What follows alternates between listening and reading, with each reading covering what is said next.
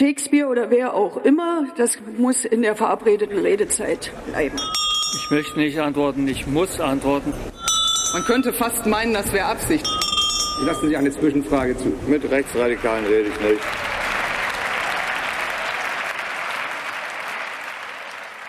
Guten Tag, hier ist der Bundestalk, der Podcast des taz Parlamentsbüros. Wir reden hier jede Woche über das, was uns auffällt, was uns anregt oder aufregt. Und das ist diese Woche Israel. Seit Wochen gibt es dort große Demonstrationen gegen die Justizreform.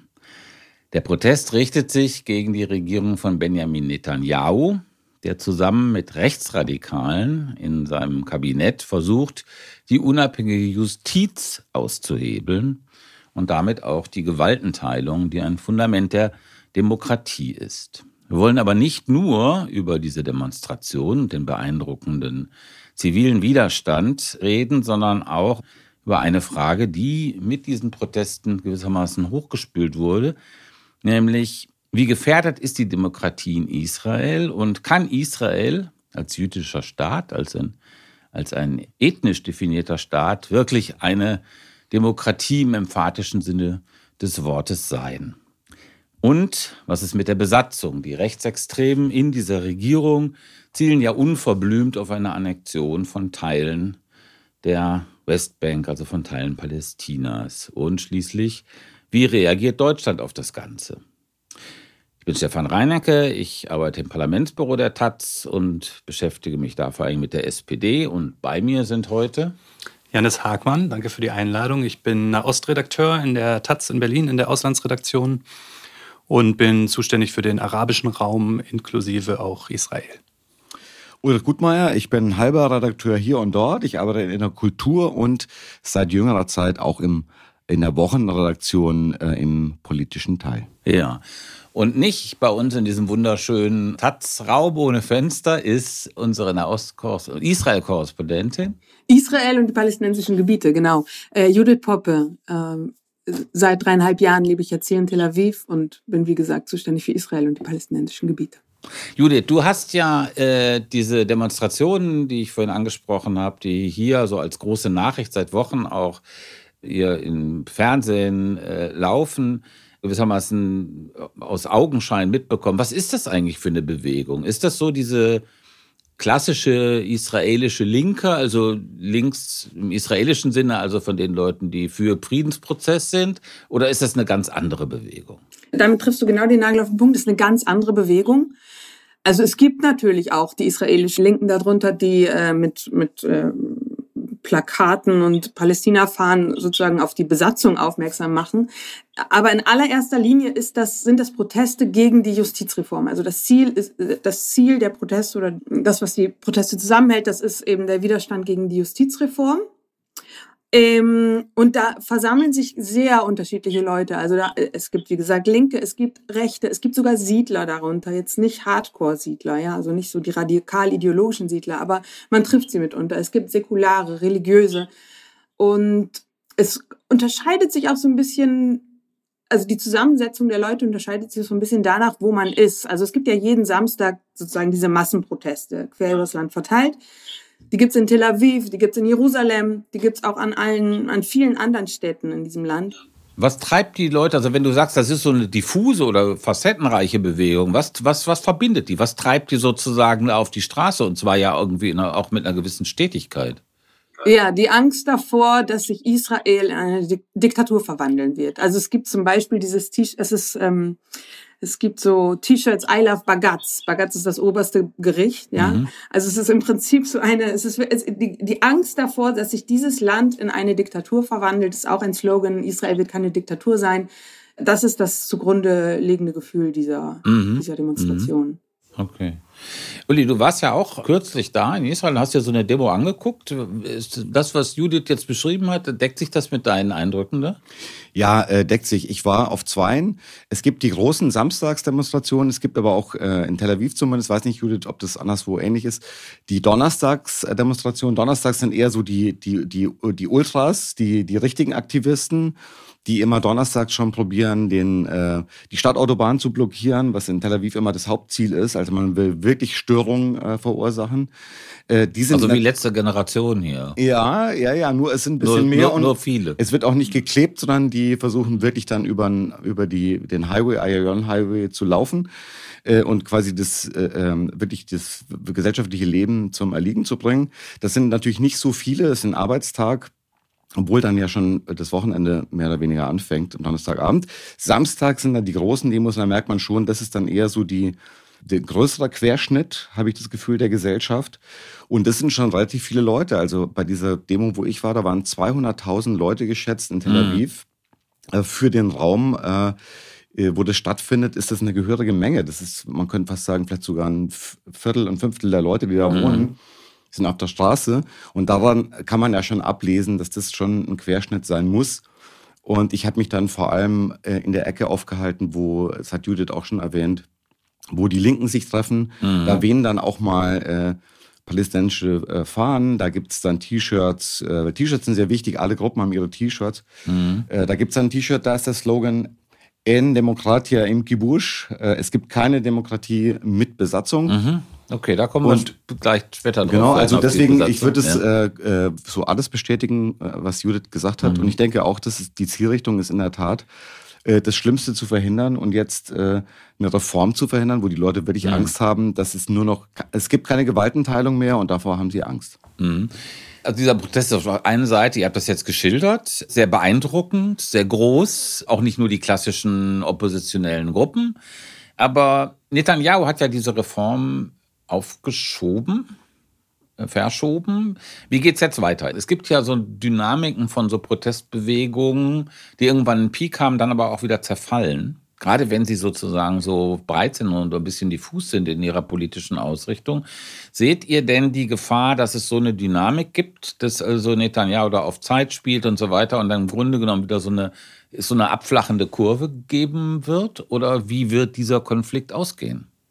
Also ich, ich meine, erstmal würde ich sagen, ich finde es wirklich beeindruckend, dass diese, also ich, man kann viel Kritik üben auch an diesen Protesten, aber ich finde es wirklich beeindruckend, dass die weitergehen. Die sind jetzt auch während dieser Knesset-Pause über die Feiertage weitergegangen. Die gehen jetzt weiter, wo die Knesset ihre Arbeit wieder aufgenommen hat.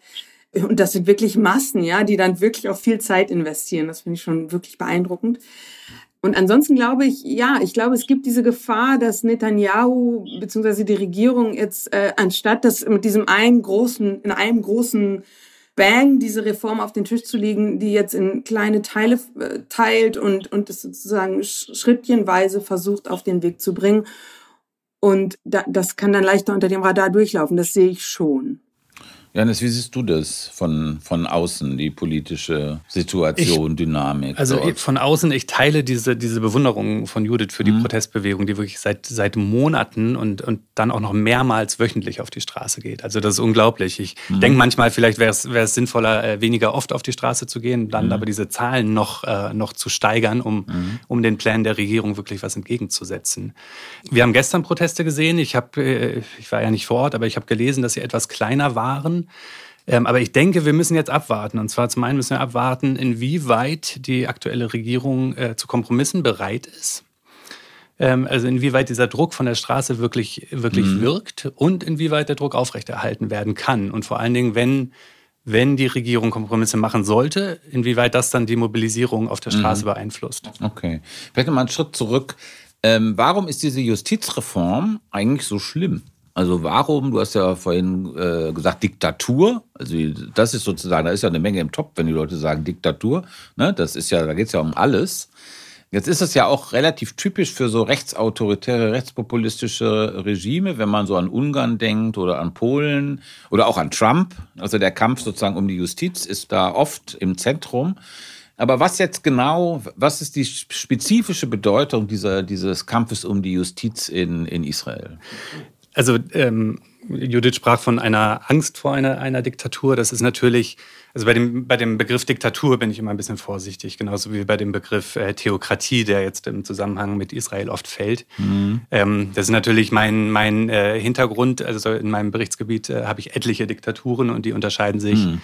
äh, essentiell von dem, was Israel aktuell ähm, droht, würde ich also sagen. Ägypten. Also eine Diktatur, genau. Ägypten Ja. ist eine ganz äh, Ja. klassische Militärdiktatur. Ja. Saudi-Arabien, äh, Syrien, also im. Grunde genommen die ganzen Nachbarstaaten äh, Israels. Und ähm, äh, Israel ist, ein- ist ein Rechtsstaat, äh, ist eine Demokratie und äh, die, Noch. die Wahlen stehen aktuell nicht zur Debatte. Mhm. Es stehen wichtige Dinge, wichtige Pfeiler von demokratischen Rechtsstaaten äh, stehen zur, sind gefährdet. Mhm. Ähm, aber, aber grundsätzlich natürlich bleibt es eine, eine Demokratie. Aber trotzdem, ich möchte diese, diese, diese Reformpläne nicht verharmlosen. Also ich glaube, es geht gerade aktuell um die, um die politische und rechtliche Verfasstheit des, des Rechtsstaates ähm, und um, um äh, die, die Gewaltenteilung. Und ich glaube, Mhm. was, da, was da aktuell stattfindet, ist nicht ein Konflikt zwischen zwei Lagern, die unterschiedliche politische Meinungen haben, was ja in einer Demokratie Voraussetzung ist, sondern es geht schon um grundsätzliche weltanschauliche Ja. Dinge, um den, um den Charakter des, des Staates. Und was, was tatsächlich gefährdet ist durch die, durch die konkreten Reformpläne, ähm, ist, die, ist die Gewaltenteilung. Also es geht um die, ähm, um die Frage, inwieweit Gerichte den jeweils regierenden Koalitionen dazwischen funken können. Und das, äh, letzter Satz noch vor dem Hinter- Hintergrund, dass ähm, demografisch begründet ähm, eher rechtskonservative Koalitionen in Zukunft in Israel an der Macht sein werden. Ähm, und vor diesem Hintergrund wird sozusagen der, frei, der Weg frei gemacht, um bestimmte Reformen durch, durch, um durchregieren zu können, bestimmte Reformen durchzudrücken können in Bildung, in den Medien, im Thema Israel-Palästina, also gegenüber den Palästinensern, und äh, da nicht gestört zu werden vom obersten Gerichtshof. Judith, du siehst das genauso, wie Janis das gerade geschildert hat? Oder vielmehr diese Bewegung empfindet es genauso, wie Janis das gerade geschildert hat? Es ist ein Versuch, ein, ist das eine Art Putsch oder Ja, schleichender... Von Putsch sprechen sehr, sehr viele Leute hier, ja. Ich, also in, im Prinzip stimme ich Janis zu. Ähm, ich würde eigentlich gerne den, ähm, das Rad sozusagen weiterdrehen zu dem Kompromiss. Also beziehungsweise ähm, zu diesen zwei Lagern, zwischen denen ich überhaupt nicht sehe, wie da irgendein Kompromiss aussehen könnte. Ja, und insofern glaube ich, ist dieses Putschgefühl auch so stark, weil diese die Lager sich so fundamental voneinander unterscheiden. Also ich meine, die einen wollen sozusagen einen religiös begründeten messianischen Staat, in dem die Gewaltenteilung aufgehoben ist und in dem die Mehrheit, die sie irgendwann, wie Janis ja auch schon gesagt hat, ohnehin sein werden demografisch, entscheiden kann. Und die anderen wollen einen liberalen, säkularen Staat, einen Rechtsstaat. Okay, eine Informationsfrage. Ihr sagt, demografisch begründet hat sozusagen die Rechte in Israel sowieso in der Zukunft die Mehrheit. Wieso? Also die Ultraorthodoxen, die derzeit an der Regierung beteiligt sind und die immer weiter nach rechts gedriftet sind in den letzten Jahren äh, und sich immer mehr an das Netanyahu-Lager angebunden haben, werden einfach in, ich, ich habe jetzt die Zahlen nicht im Kopf, also einfach durch ihren Kinderreichtum, äh, wenn sie sozusagen ihre Bevölkerung, wird sich die Bevölkerungsanteil extrem anheben, genauso wie bei den religiösen Zionisten, die auch extrem kinderreich sind. Das heißt, wir haben sozusagen diese, diese Verschiebung hin zur Religion in der Demografie. Und weil diese beiden Lager, also die religiösen Zionisten, das ist sozusagen darin angelegt, dass sie irgendwie äh, recht sind. Bei den Ultraorthodoxen ist es nicht darin angelegt. Und vielleicht könnte man die auch nochmal an das andere Lager einbinden. Aber das ist sozusagen die Gefahr gerade. Mhm. Uli. Ich finde, das ist eine gute Frage mit dem Kompromiss. Ne? Wenn man das jetzt rein ideologisch betrachtet, ist in der Tat äh, schwer vorstellbar, wie sollen die sich einigen. Aber das ist ja gerade die Stärke dieser Bewegung, die darin liegt, dass die Leute, die da demonstrieren, extrem wichtig sind für die Infrastruktur dieses Landes. Also da demonstrieren die Angestellten, die Beamten, die Armee äh, demonstriert. Wenn man sich äh, vor Augen führt, dass der Hafen von Haifa zum Beispiel von Spezialeinheiten, Reservisten äh, blockiert wird, äh, einmal in der Woche, dann heißt das schon was. Und ich glaube, auf die Dauer können auch äh, diese Rechten äh, nicht damit durchkommen, zu sagen, einen tragenden Teil der Gesellschaft irgendwie buttern wir einfach unter und wir versuchen unser Projekt da durchzuziehen. Und was man vielleicht realpolitisch jetzt auch nochmal sagen muss, die Frage ist ja im Augenblick gar nicht die Justizreform, was Netanyahu umtreibt, weil er realpolitisch ja ein ganz anderes Problem hat, weil die Ultraorthodoxen, die Haredim, ein anderes, äh, eine andere Reform durchpeitschen wollen, wonach es noch einfacher wird, für ihre Söhne nicht zur Armee zu gehen und dafür auch noch lange bezahlt zu werden, also staatlich subventioniert zu werden. Und das könnte die Koalition von Netanyahu ja demnächst auch schon wieder sprengen. Also da, das ist ja alles noch ein bisschen äh, komplizierter. Es ist ne? noch komplizierter. Ich möchte aber auf einen Punkt kommen, und zwar, also Diktatur, diese starke Spaltung in die Lager, diese Polarisierung zwischen den Lagern. Also es gibt ja auch Leute, die Angst vor so einem Bürgerkriegsszenario haben, also vor so einer Eskalation in diese Richtung. Und da spielt, wenn ich das richtig verstanden habe, dieser Minister für nationale Sicherheit, Ben Gwir, äh, eine wichtige Rolle. Das ist ein Rechtsextremist, der ist, glaube ich, auch mal verurteilt worden Ja. wegen Unterstützung einer terroristischen ist es. Also wenn man sich das für Deutschland vorstellt, dann wäre hier Höcke Innenminister oder Mhm. was Schlimmeres noch. Polizeiminister, ja. Polizeiminister und also der besondere Punkt, der sozusagen da diese Fantasien befeuert, ist, dass der durchgesetzt hat, dass es so eine Art ihm unterstellte Polizeisicherheitstruppe gibt. Und in diesem Bürgerkriegsszenario ähm, oder in dieser Angst davor ähm, ist das bedeutend, weil die Liberalen fürchten, dass das eben eine Truppe sein kann, die, falls die Polizei, also falls sozusagen Armee oder Polizei einfach sagen, nee, wir machen das nicht mit, was hier diese Regierung als in, in Unterbruch gewissermaßen des, der demokratischen Regeln anordnet, dass das in so eine Art, ja, was weiß ich, Schlägertruppe für die Rechtsextremen werden kann. Und äh, wie seht ihr das? Ist das diese Angst vor dem äh, Bürgerkriegsszenario? Ist das ein Phantasma ähm, der Liberalen, der Linksliberalen oder ist das ein realistisches Szenario? Also ich würde gleich mal sagen, vielleicht ahnend, dass ich vielleicht die stärkste Meinung dazu habe, vielleicht aber auch nicht. Ich würde sagen, das ist wirklich ein Phantasma, weil äh, man das schon daran festmachen kann, diese Demonstrationen werden ja nicht von ungefähr unter der Nationalflagge irgendwie abgehalten, weil die äh, Protestierenden ja versuchen, sowas wie eine demokratische Einheit des, ne, der, der Bürger äh, herzustellen. Ich kann mir das nicht vorstellen. Zumal das auch gut, ich meine, Rechte sind oft verrückt, ja, das wissen wir. Äh, Ich hatte nicht umsonst vorhin schon die, die, äh, die Armee erwähnt. Es ist für mich nicht vorstellbar, wie eine Rechte, die ja eigentlich ja immer für so ein super starkes Israel eintritt, weiter das so eskalieren kann, dass man die Hälfte der Gesellschaft gegen sich aufbringt und auch noch die, die Institutionen, die das Land verteidigen. Das, das kann eigentlich nicht gehen. Deswegen würde ich darf, denken, ich, darf ich einhaken? Wie, wie erklärst du dir, ähm, dass dann sowohl Präsident Herzog als auch ähm, Regierungschef Netanyahu davor gewarnt haben? Also was für ein Naja, Interesse steht dahinter, dieses, diesen, diesen Begriff Bürgerkrieg in den Mund zu nehmen? Naja, der, der, der, Präsident muss das machen, der, der muss äh, sagen, hier, das langsam äh, läuft es aus dem Ruder, äh, rauft doch mal zusammen. Und Netanyahu ist natürlich ein politischer Trick, auch zu sagen, hier, äh, ihr spielt hier mit dem Feuer. So würde ich es interpretieren. Man, man kann natürlich immer Angst haben vor sowas, aber es ist halt die Frage, ist es realistisch oder nicht? Mir kommt es nicht realistisch vor. Judith, wie siehst du das? Du hast ja vorhin doch stark nochmal betont, wie polarisiert diese beiden Lager sind. Also wie siehst du dieses, diese, wie, diese Bürgerkriegsmetaphorik in dieser Auseinandersetzung? Also ich meine, ich sehe jetzt auch noch nicht die, den Bürgerkrieg morgen ausbrechen. Das sehe ich nicht. Ich meine, zumal die Garde auch noch nicht ähm, durch ist. Ne? Das muss noch diskutiert werden. Noch hat er diese Nationalgarde, also seine, seine sozusagen Privatarmee, wie sie hier auch von vielen genannt wird, noch nicht. Und ich finde auch, es stimmt, also ich meine, dass äh, der, der Druck, der jetzt von den Demonstrationen, aber auch international, auch dank dieser Demonstration äh, auf Netanyahu und der Regierung lastet, ist so riesig. Ja, also ich, ich kann mir gerade auch nicht genau vorstellen, wie Netanyahu das durchziehen will oder seine Regierung, weil ich kann jetzt schon wesentlich mehr einkaufen für das Geld, was ich vor, sagen wir, zwei Monaten einkaufen konnte dafür, weil der Schekel so stark gefallen ist. Ja, das heißt, ganz viele Investoren haben ihr Geld schon abgezogen. Das heißt, es, es, es passiert schon diese, diese ökonomische Abwärtsspirale, vor der alle drohen. Und das, das ist natürlich für gerade wenn sie wollen, dass sozusagen, äh, ähm, dass die Ultra ihre ultraorthodoxen ähm, Kinder äh, und äh, nicht äh, zum Militär gehen müssen, sondern stattdessen in der Yeshiva studieren und je mehr es werden und so weiter. Das, das funktioniert nicht. Ja, die merken, wie abhängig sie sind. Also die Regierung merkt und diese Gruppierung, wie abhängig sie sind von diesen staatstragenden äh, Personen, die da gerade auf der Straße sind. Insofern sehe ich das nicht und gleichzeitig sehe ich, was das für Fanatiker sind auf Regierungsseite. Und insofern würde ich auch nicht sagen, ich, ich schließe keinen Bürgerkrieg aus.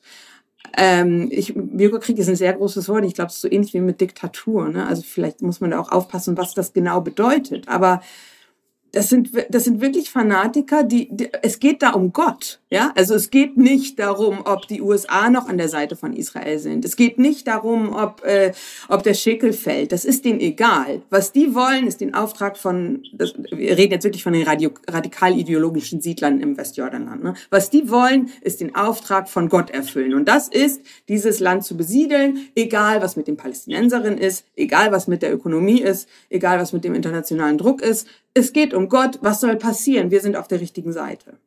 Und also ich glaube, das wird von deutscher Seite unterschätzt, was das für Leute sind und wie die ticken.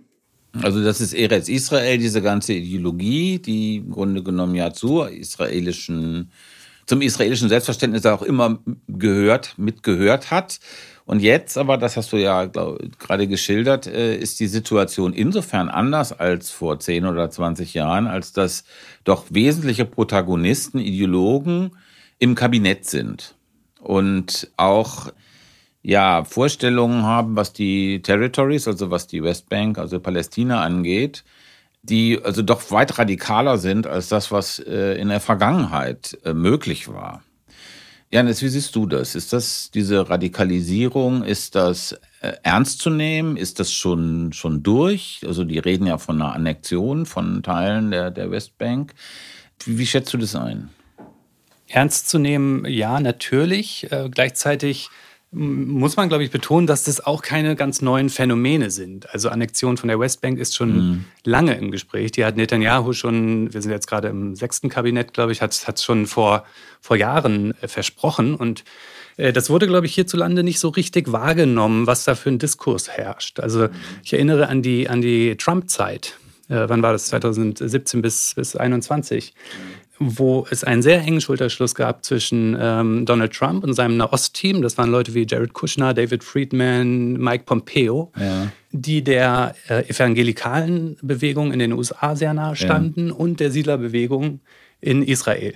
Die teilweise, ich würde sie teilweise sogar als, als Teil dieser Siedlerbewegung äh, bezeichnen. Die haben da wirklich ähm, also finanziell mhm. eine ganz wichtige Rolle und ideologisch eine wichtige Rolle gespielt in der in der Besiedlung äh, der, der Westbank. Und das hatte alles die Rückendeckung, komplette Rückendeckung von Donald Trump. Da gab es ja auch diese, die Verlegung der amerikanischen äh, Botschaft. genau, es gab, einige, es gab einige konkrete, sehr symbolische ja. Schritte. Und was uns, glaube ich, nicht bewusst ist, wie, wie diese, diese Trump-Zeit auch nachwirkt mhm. ähm, auf, auf PalästinenserInnen in Deutschland und auch, auch in der Westbank. Also das war ein, diese ganze gesamte Regierungszeit, dieser Deal of the Century von Trump, das war ein Schlag ins Gesicht mhm. äh, der, äh, der PalästinenserInnen. Aber das hat und, die israelische Rechte auch ermutigt, natürlich. Das hat die israelische Rechte ermutigt beschäftigt, aber also mein, den Punkt, den ich machen will, es gibt eine Kontinuität. Mhm. Diese, diese neue rechte Regierung, die ist nicht aus der Luft gefallen. Sie hat Sie mhm. hat, äh, hat sich über Jahre, es ist im Grunde genommen, was gerade passiert ist, sozusagen der Kulminationspunkt einer Entwicklung, die schon seit langem im mhm. Gang ist. Und, und was in Bezug auf die Westbank, glaube ich, gerade zur Debatte steht, ist im Grunde genommen die Legitimität der nationalen Erzählung, die Legitimität der nationalen palästinensischen Erzählung und das Recht von PalästinenserInnen auf Land in Nahost wird grundsätzlich ähm, mm. in Frage gestellt. Ganz offen übrigens im, im Koalitionsvertrag, äh, und das ist, das ist jetzt äh, tatsächlich neu, dass eine israelische Regierung im Koalitionsvertrag ein exklusives Recht, Zitat, exklusives Recht des jüdischen Volks auf das Gebiet, äh, was wir äh, Westbank, Westjordanland nennen, ja beansprucht äh, und, von, und sich diese Besiedlung, die, die Besiedlung dieses mhm. Gebiets ähm, als Ziel setzt eigentlich. Mhm. Ja, darf ich nur ganz kurz, man, man kann ja noch weiter zurückgehen. Also nicht, da muss man, äh, bei Trump ist man noch lange nicht am, am Anfang angekommen. Das geht ja eigentlich seit den späten 70er Jahren so, ne? Und es war noch nicht mal rechte Regierung, das war äh, noch eine quasi linke Regierung, die das erlaubt hat, diese illegalen äh, Siedlungen zu machen. Das war ja die Speerspitze, also was Audit beschrieben hat. Mhm. Das war die Speerspitze mhm. eigentlich dieser messianischen Bewegung. Und man kann sagen, das geht eigentlich seit 50 Jahren schon so. Und äh, 50 Jahre sind eine lange Zeit, da werden Fakten geschaffen. Und wenn jetzt schon seit langer Zeit es normal ist, dass von Judäa und Samaria immer geredet mhm. wird, das ist ja klar, das kann man so nennen, das ist so alt, äh, ehrwürdige Begriffe, aber die haben natürlich eine politische Bedeutung, wo man nämlich äh, das einfach äh, nicht mehr als Westbank bezeichnet, gar nicht mehr vorkommt, dass da Leute leben, die vielleicht auch äh, ein Selbstbestimmungsrecht haben könnten. Ja. Mhm. Ähm, du hast ja vorhin, Uli, bei der Schilderung dieser Demo äh, mhm. darauf äh, verwiesen, dass es da auch, nicht so großen, aber irgendwie auch Leute gab, die also dann da aufgetreten sind mit, ähm, es gibt keine Demokratie mit Besatzung. Mhm. Welche Schlagkraft, welche, welche Bedeutung haben die denn jetzt in, innerhalb von dieser Bewegung? Also nach meinem Eindruck von außen ist es eigentlich, war es eigentlich so, dass es kaum was Depressiveres gab als die israelische Linke in den letzten Jahrzehnten. Und ja, es wurde sozusagen von Jahrzehnt zu Jahrzehnt sogar noch immer schlimmer. Ja. Sie wurden immer deprimierter und es war immer aussichtsloser und schrecklicher. Und gleichzeitig waren sie sehr an den Rand gedrängt. Ja, das also, ist auch dort so. Und auch der Zerfall sozusagen von Labour und dass äh, Meretzen und so eine sehr kleine Rolle spielt, also diese die links, ja linksliberale Partei noch nicht mal mehr drin. Also dieser ganze Diskurs Hoheit und politische Hoheit der Rechten und diese völlige Marginalisierung sozusagen dessen, was in den 90er Jahren ja mal eine hoffnungsvolle Bewegung äh, war. Und äh, weil du das erwähnt hattest, diese Gruppe, gibt es die Chance, dass die innerhalb dieser Bewegung, die eine Demokratie oder eine Demokratierettungsbewegung ist, dass es auch eine größere ja, Bedeutung wieder dieses Besatzungsthema gibt, was ja sehr aus, abgespalten ist in, in Israel, nach meinem Eindruck. Ja. Judith, wie siehst du das? Ja, ich, ich habe eine pessimistische und eine optimistische Antwort darauf. Und die pessimistische ist, äh, ja, es, eigentlich ist es streng genommen immer noch genauso. Also ich, ab, wo, aber, aber jetzt kommt eigentlich auch schon, ich drehe es jetzt schon in, in einen, so einen ganz leisen Optimismus. Am Anfang dieser Massenproteste, da gab es wirklich heftige Auseinandersetzungen um die palästinensische Flagge auf den Demonstrationen. Und das hat sich ausgelaufen. Irgendwie haben sich die Leute damit arrangiert und ich glaube, diese, das Rechte, äh, also die Regierung hat es geschafft, dieses oppositionelle Lager zu vereinen und darin auch zu integrieren, die, die Besatzungskritik. Die ist irgendwie wieder ein legitimer Bestandteil der Opposition geworden. Und äh, es gibt niemanden, also ich habe sehr lange nicht mehr davon gehört, dass auf den Demos eine palästinensische Flagge irgendwo weggenommen wurde oder ähm, sich Leute richtig gefetzt hätten. Deswegen, was am Anfang passiert ist. Dann ist noch was passiert, nämlich dass diese pogromartigen Ausschreitungen von Siedlerinnen in, in Khawara, im palästinensischen Dorf Khawara, nachdem dort Palästinenserinnen am, am gleichen Tag ich glaube, zwei Israelis getötet haben. Und dann sind ja in der Nacht die, die, Palästin äh, die, die Siedlerinnen gekommen und haben wirklich Khawara in Brand gesetzt. Und das hat lange nachgewirkt. Und es hat auch dafür gesorgt, dass, dass viele Leute, die sich sozusagen als irgendwie, na ja, Besatzung ist jetzt nicht das Tollste, aber ich beschäftige mich auch im alltäglichen Leben nicht damit, dass diese Leute angefangen haben zu verstehen, dass da was grundlegend falsch läuft und dass das, was da falsch läuft, vielleicht auch das ist, was jetzt mit dieser Justizreform rüberschwappen könnte nach Israel. Und da sehe ich schon Bewegung sozusagen in diesem oppositionellen Lager. Ich weiß jetzt nicht, von wie großer Dauer das sein wird, aber ich glaube, es gibt so eine leise, leise Chance, dass sich das verstetigen könnte. Ja, das ist ähm, erfreulich. So erfreulich will ich gar nicht sprechen, aber also, weil das, äh, das ich glaube jetzt auch nicht, dass morgen sozusagen plötzlich nein, nein, Hunderttausende auf diesem Antibesatzungs. Äh nein, nein, das ist schon klar. Aber ich, also wie gesagt, also nach meinen ähm, Erfahrungen ist sind diese Gespräche, wenn man über Besatzung redet, äh, also mit israelischen Linken, enden immer in, in, in, in schwarzes, finsterster Trostlosigkeit.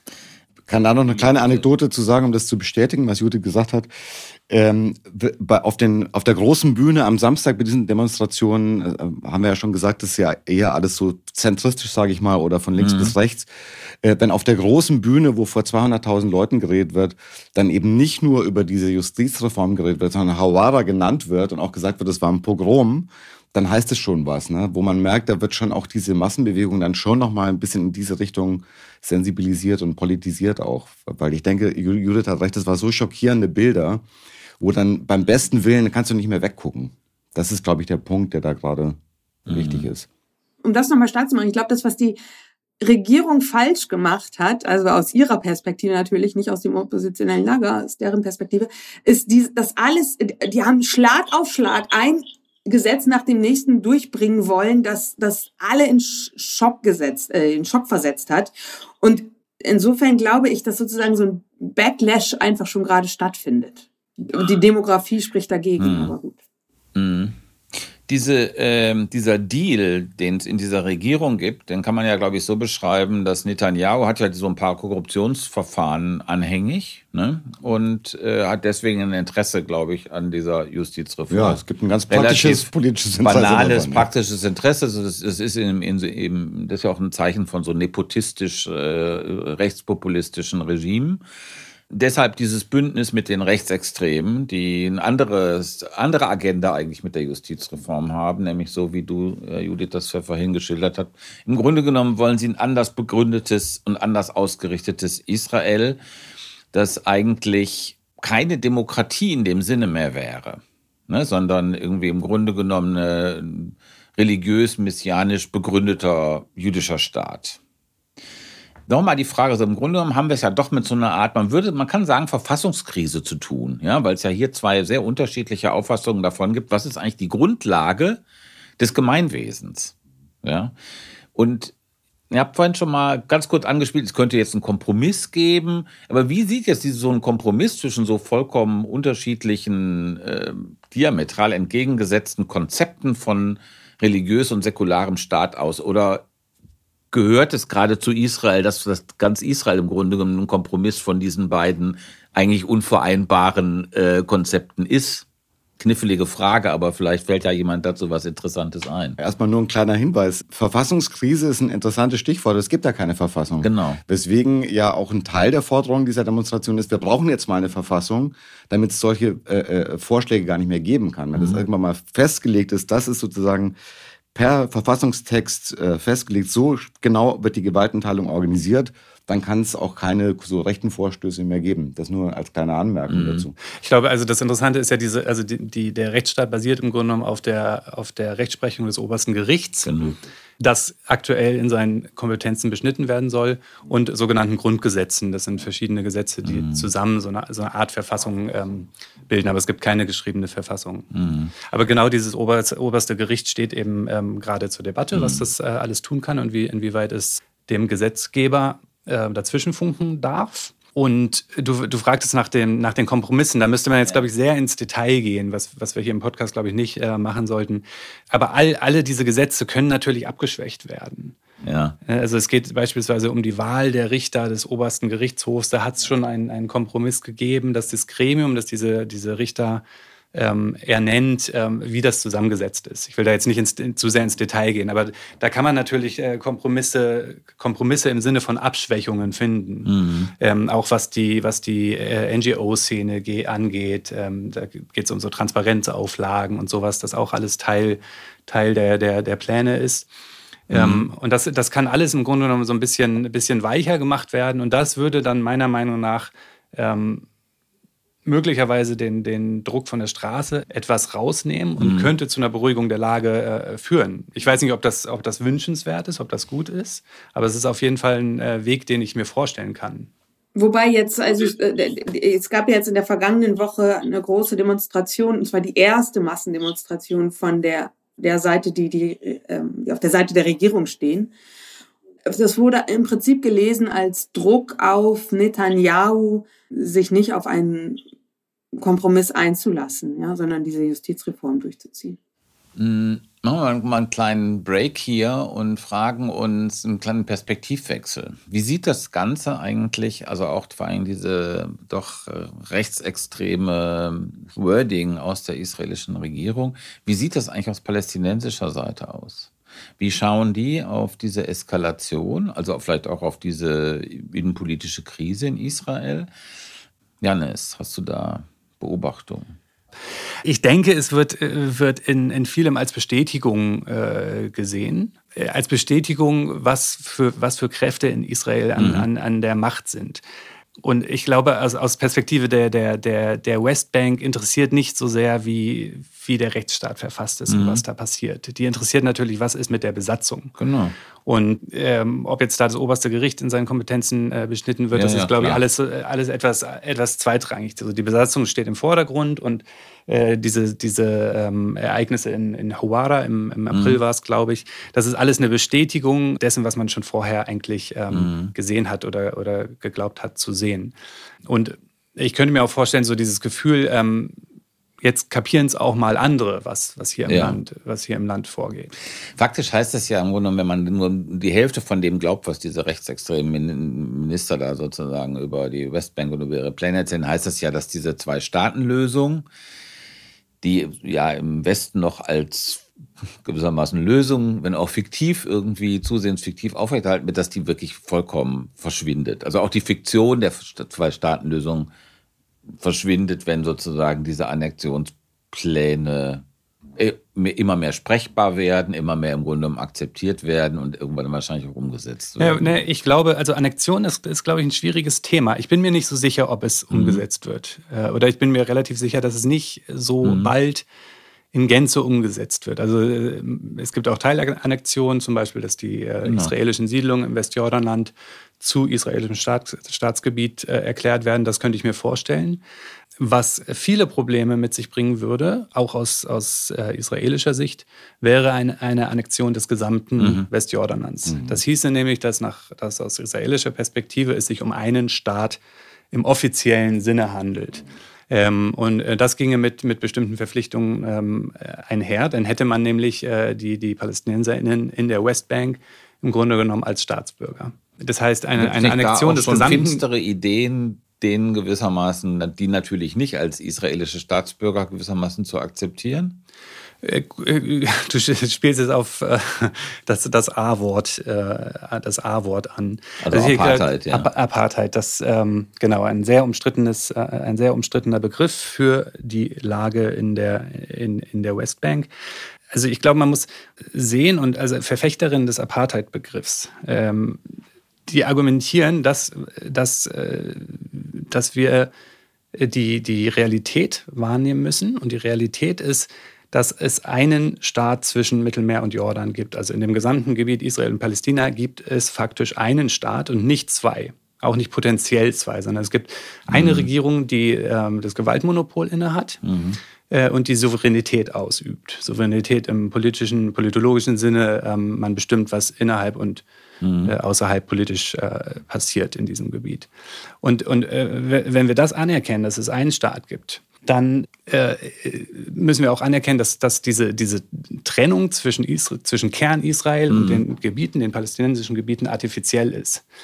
Und wenn wir das anerkennen, dann sehen wir eben zwei Bevölkerungsgruppen, mindestens zwei Bevölkerungsgruppen, die sehr unterschiedliche Rechte und sehr unterschiedliche Ausgangslagen Also haben. die Isra jüdischen Israelis, die arabischen Israelis und dann gibt es im Grunde genommen die Leute, die in, den, Die in der kein- Westbank keinen Pass leben, haben, ja. die keinen Pass haben. Und ich meine, Apartheid Road ist ja jetzt irgendwie ein Begriff, der auch in, was weiß ich, in der israelischen Presse oder zumindest in Haaretz verwendet wird, eben um zu markieren, dass es da eben in, den, in der Westbank eben dann Straßen gibt, die nur israelisch, Leute mit israelischem Pass benutzen dürfen, während der Rest da irgendwie die allerabenteuerlichsten Umwege irgendwie auf sich nehmen muss, um vom Dorf A ins, in das Dorf B zu bekommen. Und das erinnert ja in der Tat an Strukturen, die es in, äh, in äh, Südafrika oder beziehungsweise den ähm, umliegenden äh, Regionen gegeben hat. Als Historiker möchte ich jetzt mal vehement widersprechen. Es ist einfach Quatsch. Man kann nicht äh, Begriffe von einem, äh, von einem geschichtlichen und quasi auch Erdteil in den anderen transferieren. Man kann die Sachen doch viel exakter äh, äh, analysieren, wenn man sich nicht äh, auf äh, Vergleiche einlässt, die dann am Ende doch nicht passen. Der Unterschied ist eben, dass äh, äh, Südafrika ja ein rassistisches Regime war, was darauf basiert hat von Anfang an. Hier haben wir es mit einem realpolitischen Situation zu tun, die, die länger entstanden ist. Ich halte es echt nicht für zielführend, weil das bringt einem nur vom, vom Weg ab. Das ist eine ideologische Setzung. Und dass die is israelische Presse, die linke Presse, gern mal Begriffe benutzt, die auch ein bisschen auf den Tisch hauen. Das ist so. Wenn du auf die Demo gehst, dann sagen die auch, Huawara ist die Kristallnacht von Israel. Das sagen dann die Linken, das ist polemisch und sie wissen genau, dass es eine Übertreibung ist. Das lässt sich nicht miteinander vergleichen. Aber ich wollte noch mal darauf äh, äh, zu sprechen kommen, auf diese Lage. Das ist ja wirklich sehr interessant, dass die Linken genau das äh, auf diesen Demos auch sagen. Also die sind natürlich klein. Die sagen dann, äh, da kommt eine Demonstrantin eher aus der Mitte, die hat ein Schild, zwei Staaten-Lösung jetzt. Dann kommt ein linker junger Mann an der vorbei und sagt, sorry, zu spät. Und ich will jetzt genau auf den Punkt kommen, den Janis gerade benannt hat, äh, dass natürlich de facto äh, man schon ein Argument machen kann, wie soll diese Zwei-Staaten-Lösung überhaupt funktionieren? Ne? Also man hat schon diese Siedlungsblöcke, man hat das Land schon so zerteilt. Geht es überhaupt noch? Deswegen ist diese Frage ja durchaus äh, äh virulent. Ja? Mhm. Hat man es nicht sogar schon mit einem Land zu tun? Die Linken würden genau das sagen. Absurderweise sind sich die Linken und die Rechten dann quasi einig in dieser Angelegenheit. Judith, wie siehst du das? Also auch diese Frage des äh, Apartheid oder wie rassistisch ist irgendwie dieses, äh, ist Rassismus irgendwie eine und Apartheid sind das zutreffende Beschreibungen der Situation, wie du sie da vor Ort wahrnimmst? Ich, eigentlich kann ich wiederholen, was Janis, ich, ich, ich zitiere dich jetzt mal, Janis, was Janis oft zu dem Begriff Apartheid sagt, und ich hoffe, das ist in Ordnung, dass ich dich jetzt hier öffentlich damit zitiere, nämlich, dass du Apartheid sozusagen als Kampfbegriff problematisch findest, aber als Beschreibung der Situation möglicherweise angemessen. Und das ähm, finde ich eigentlich eine ziemlich gute, äh, finde ich eine gute Beschreibung, weil ich habe mit vielen Begriffen irgendwie so ein, so ein Problem, wie auch zum Beispiel mit Siedlerkolonialismus weil ich da oft finde, dass sozusagen die europäische Perspektive, also die jüdische Perspektive von der, der, der aus dem Nationalsozialismus geflohenen, die eben nicht, es war keine Siedlerperspektive sozusagen, ja, oder es war irgendwie auch eine Siedler, aber also es ist alles einfach viel mega komplexer, als zu sagen, das ist hier Siedlerkolonialismus fertig. Und gleichzeitig sehe ich auch, dass die Begriffe eine Realität widerspiegeln, die die man, die man sehen kann. Also ich meine. Da, darf, ich, darf ich da nochmal noch mal reingehen? Ähm, also äh, auch ähm, um, um äh, Ulrich gerade nochmal zu, zu, zu widersprechen. Du hast als, als Historiker gerade gesprochen, ja. was, ich, was ich interessant finde. Ja. Denn ich finde, wir, wir führen diese Debatte um den Apartheid-Begriff nicht inhaltlich, sondern, sondern ideologisch. Und wenn, wenn wir wirklich mal äh, uns ehrlich machen und den inhaltlich führen würden, ähm, und uns diese Berichte von etlichen Menschenrechtsorganisationen äh, angucken und versuchen wirklich deren Argumentation, die ich vorhin skizziert habe, nachzuvollziehen, dann werden wir feststellen, dass es bestimmte, bestimmte Kriterien der, der Apartheidsdefinition sicherlich erfüllt sind. Mhm. Ähm, und, und deshalb, äh, also äh, Apartheid ist nicht nur das historische Phänomen, das wir in Südafrika beobachtet haben. Ja, doch. Nein, es ist auch ein völkerrechtlich definierter Straftatbestand, 1998 im römischen Statut. Mhm. Ähm, ist natürlich entstanden aus dem südafrikanischen Kontext. Aber ich glaube, es ist so, so, so ein, so ein Strohmann-Argument, wenn man sagt, die Lage in, in, äh, in der Westbank ist nicht zu vergleichen mit Südafrika. In Südafrika war, war es ganz anders. Weil niemand, also natürlich wiederholt nicht, sich nicht die Geschichte eins zu eins Nein, von ja, einem Kontext in den anderen. Aber wenn wir uns einfach mal diese, diese Definition von, von Apartheid anschauen, ähm, dann werden wir feststellen, ja, Kriterien wie zum Beispiel unterschiedliche Rechtssysteme für mhm. unterschiedliche Bevölkerungsgruppen äh, sind erfüllt. Äh, es gibt eine äh, infrastrukturelle geografische Trennung der Bevölkerungsgruppen in der Westbank. Und es handelt sich zu einem gewissen Ausmaß um ein Institu Institu institutionalisiertes System der Diskriminierung. Ja. Und da kommen wir, glaube ich, einfach nicht herum. Das müssen, das müssen, das müssen wir zugeben. Uli, ich habe das Gefühl, du möchtest widersprechen. Nein, gar nicht. Ich wollte nur sagen, du hast es ja alles schon mal ausgeführt. Ich habe dem ja in keinem Punkt widersprochen, was du inhaltlich gesagt hast. Ich sage nur, dass die Übertragung von Begriffen aus einer historischen Situation in die andere für mich nicht zielführend ist. Äh, in der Sache streiten wir uns ja gar nicht. Dass, es, dass genau das der Fall ist, was du beschreibst, ist ja außer Frage. Das kann ja jeder sehen. Ich verstehe nur Aber nicht, was ich meine, alle Begriffe sind doch am Ende historische Begriffe. Es gibt Nein, äh, was alle. ist mit Diktatur? Du kannst eine Diktatur ich meine, äh, die haben, die, Südafrika hat ja sozusagen kein, kein Alleinrecht auf diesen Begriff. Die Problematik dieses Begriffs Apartheid ähm, ist, glaube ich, jetzt deutlich geworden. Also da, wo es trifft, das hast du, Janis, ja gerade äh, beschrieben. Äh, Uli, du bist irgendwie im Grunde einverstanden. Ähm, das Problem besteht vielleicht darin, dass es, ähm, wenn man an Apartheid denkt, unabhängig von dieser rechtlichen Definition, dann hat das natürlich auch die Implikation, diese Regierung muss, wie in Südafrika, ist illegitim und muss gestürzt werden. Und das ganze Regime muss gewissermaßen umgekrempelt werden. Und das ist natürlich äh, etwas, das äh, nicht mitgemeint sein kann. Na, also das, das Besatzungsregime muss umgekrempelt werden. Das, äh, ja, ist aber wir alle äh, Und zwar nicht nur die jetzige einig. Regierung, ja. Ich meine, das ist ja nicht jetzt erfunden worden, sondern mhm. da gibt es ja auch eine Kontinuität. Ja, okay. Uli. Ich möchte trotzdem noch mal Judith widersprechen. Begriffe haben eine Geschichte und diese Geschichte kriegt man nicht einfach los. Das geht irgendwie nicht. Und das ist genau der Punkt, den äh, Stefan gerade gemacht hat. Ich habe gerade das zitiert. Wenn radikale Linke sagen, polemisch, wie es in der jüdisch-israelischen Diskussion ist, da ist man polemisch, da, da haut man auch mal zu. Wenn die sagen, Wawara war eine Kristallnacht, dann meinen die das nicht in einem politologischen, historischen Sinne, sondern die wollen einen Punkt machen, weil der Vergleich natürlich unangebracht und falsch ist und sich verbietet. Das ist ja völlig klar, jedem, der das macht.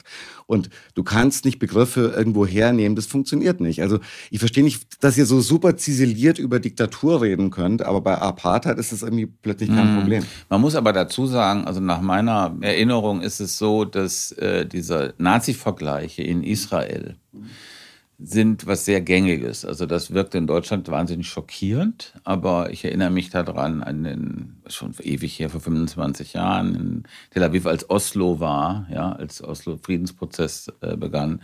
Da wurde, ich glaube, ich weiß nicht, war es Shimon Peres oder äh, der Ministerpräsident, auf rechten Demos wurde der als Capo Ja. in einem äh, KZ gewissermaßen gezeigt. Ja, aber das ist Ja. Demonstration, das ist das politische Und- äh, äh, Meinungsstreitkampf, das ist nicht Politologie. Ja. Mhm. Das würde ja kein Historiker in Israel irgendwie Ja. den Vergleich machen. Darf, darf ich noch mal etwas dazu sagen? Ähm, äh, ich, ich schreibe nicht von Apartheid-Staat Israel oder sowas. Ähm, ich finde es aber legitim, wenn aktivistisch orientierte Leute diesen Begriff verwenden. Und womit ich ein großes Problem habe, wenn das dann kriminalisiert, wird, nicht kriminalisiert, aber das dann im Grunde genommen ähm, als anti-israelisch, als antisemitisch ausgelegt wird. Also ich kann, kann jeden Palästinenser ähm, verstehen, der sagt irgendwie, ja, wir leben hier in einem Apartheidsregime. Und als, als Journalist, als Politolo- Politologe schaue ich dann, äh, kann ich das erstmal zur Kenntnis nehmen, dann kann ich sagen, ja, natürlich gibt es äh, große Unterschiede zu Südafrika, aber ich muss eben auch sagen, ja, wie gesagt, bestimmte Kriterien sind möglicherweise tatsächlich erfüllt. Ja, aber wir müssen das doch Aber ich muss mir diesen Begriff nicht als Kampfbegriff zu eigen Ja, machen. richtig, und das tue doch. ich auch nicht und habe es auch nie getan. Nein, nein, äh, werfe dir auch nicht vor. Ich sage nur, wir müssen das doch nicht übernehmen. Das, ich finde es wirklich, wir haben jetzt Viertelstunde über so einen Begriff geredet. Über die Sache sind wir uns doch einig, wofür brauchen wir den? Das ist mein Punkt. Wir brauchen Naja, ihn nicht. Leute benutzen ihn, sollen sie machen wegen mir. Hm. Ich, es ist trotzdem Quatsch.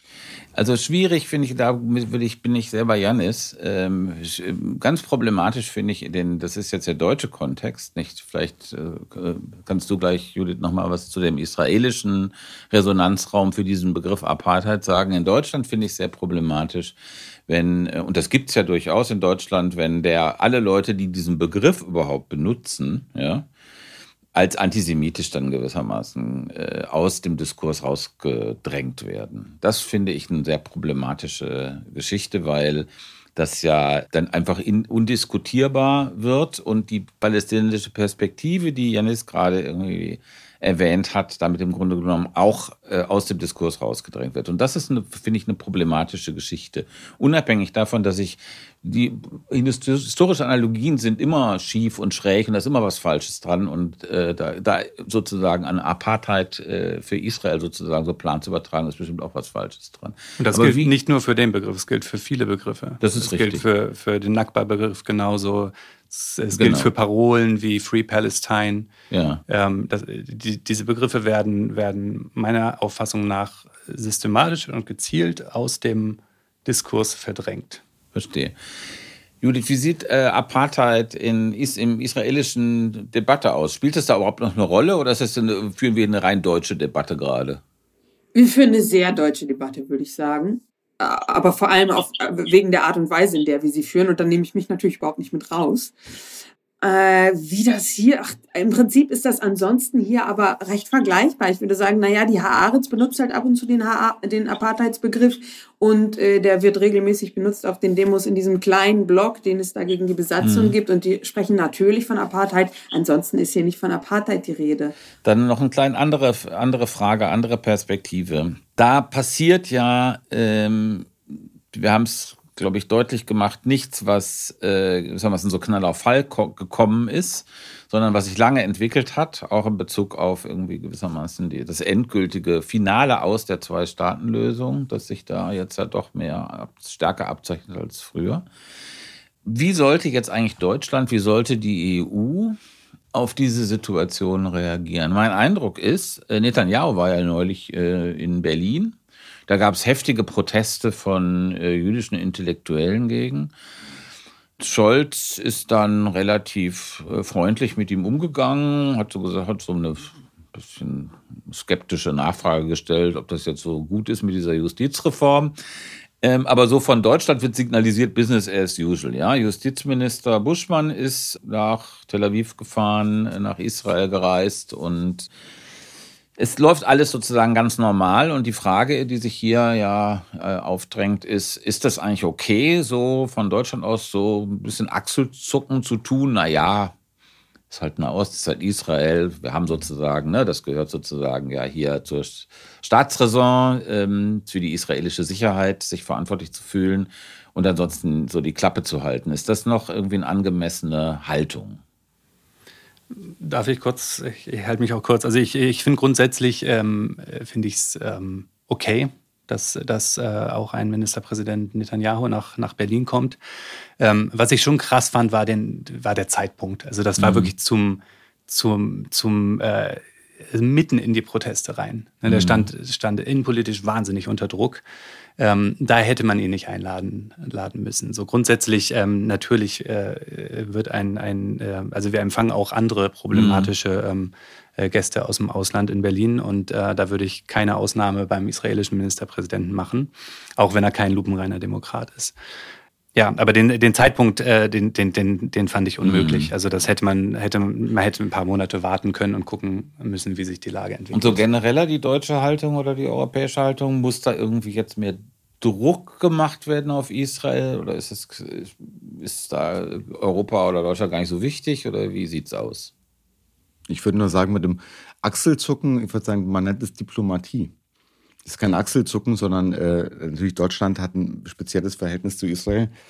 Ähm, Netanyahu hat ja äh, quasi gebettelt, eingeladen zu werden. Gerade weil Krise war, weil er innenpolitisch so unter Druck war, hat er versucht, äh, so eine Tour zu machen. Das ist, ist das Problem, er konnte ihm, sich damit schmücken. Ne? Ist, mhm. Natürlich ist ihm nicht so gut gelungen, weil aber es gab ja ganz harte Signale aus USA, die haben ja richtig, also so, mhm. das hat man ja noch nie gehört, die Töne, die dir da äh, plötzlich...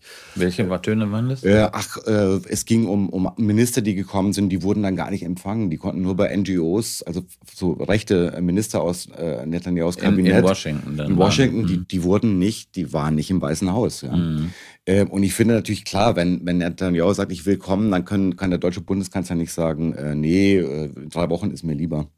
Das, mhm. das ist diplomatische äh, äh, Angelegenheit, ja. Wenn ich noch einmal höre, aus großer Sorge, mit großer Sorge sehen wir, dass die äh, Zwei-Staaten-Lösung und dann wird irgendwann daraus aus größter Besorgnis, äh, ich, ich kann es nicht mehr hören und ich glaube, da wäre es gut, mal so ähm, die Rhetorik zu wechseln, aber damit eben auch nicht nur die Rhetorik, sondern auch den Fokus. Also sozusagen nicht mehr so sehr auf die Zwei-Staaten-Lösung zu gucken und zu sagen, äh, jetzt wird sie wirklich unmöglich, aber nee, jetzt wird sie wirklich unmöglich, sondern vielleicht zu sagen, okay, was, was wir eigentlich mit Sorge betrachten, ist, dass da ähm, Menschen ungleich behandelt werden. Also dass sozusagen für eine Gleichbehandlung aller Menschen, die hier zwischen Mittelmeer und Jordan leben, in welchem Staat auch immer, und ob es eine Ein-Staaten-Lösung ist, eine Zwei-Staaten-Lösung, ob es eine Konföderation ist, was auch immer, aber das ist sozusagen der Punkt. Und das geht halt nicht, ne? das, äh, diesen Punkt zu machen. Ich glaube, das wäre gut. Mhm. Also problematisch fand ich, äh, dass der, ich glaube, der israelische Außenminister war auch da mit Baerbock und hat dann doch Koran Publikum gesagt, dass man den Siedlungsbau jetzt fortsetzt. Jetzt ist es natürlich kein Geheimnis, dass schon seit Jahrzehnten Israel den Siedlungsbau fortsetzt, aber es war ungewöhnlich, das irgendwie neben Baerbock zu sagen, die dann irgendwie da, ähm, ähm, es ist einfach mehr. Es ist nichts Neues, aber es ist mehr. Welche Reichweite hat Deutschland? Also die USA reagieren viel härter. Uli, du hast es gerade da, mhm. dargestellt auf diese Entwicklung. Ja. Netanyahu war bislang nicht im Weißen Haus. Ne? Das muss man, muss man glaube ich mal sagen. Also genau. Was sehr ungewöhnlich ja. ist für einen neuen israelischen Ministerpräsidenten. Ja, ich denke, das hängt genau damit zusammen. Und ist das denn aus israelischer Perspektive wichtig? Also, dass zum Beispiel äh, Biden Netanyahu nicht empfängt, ähm, ist sozusagen die israelische Linke. Ich erinnere mich von früher dran, war immer so ein bisschen die Hoffnung, es muss mehr kommen, es muss mehr Druck kommen von der EU, es soll mehr Druck kommen von Deutschland. Lasst uns irgendwie nicht alleine mit dem Mist hier. Ist das noch immer ein wichtiger Punkt im Moment, Judith? Absolut. Das hört man, das hört man sowohl natürlich immer wieder von den Palästinenserinnen, Mhm. Also die einzige Hoffnung ist internationaler Druck der Palästinenserin. Mhm. Und aber natürlich auch von allen Leuten, die hier gerade auf die Straße gehen oder von sehr vielen, die hier gerade auf die Straße gehen, die sagen, ihr könnt uns hier nicht alleine lassen. Also äh, sprecht Klartext. Ganz eindeutig. Mhm. Gut, da ist ja vielleicht dann äh, aus deutscher Perspektive noch ein bisschen Luft nach oben Luft beim nach oben, Klartext ja. reden. Mhm. Gut, ich danke euch für diese Diskussion. Das war der Bundestalk. Wir bedanken uns auch bei Nico Kühling für die Produktion und bei Anne Fromm für die Redaktion. Teilt uns in sozialen Netzwerken, wenn euch dieser Podcast, der Bundestalk, äh, gefällt oder gefallen hat. Das nutzt uns. Wenn ihr Fragen habt oder Kritik oder Anmerkungen, dann schickt uns das gerne an bundestalk.taz.de und wenn ihr Geld habt, das ihr uns geben wollt, ist das auch gern gesehen über Taz zahlig. Bleibt uns gewogen und tschüss. Schönes Wochenende. Vielen Dank. Noch nicht Moment. So, damit ist das jetzt hoffentlich auch erledigt.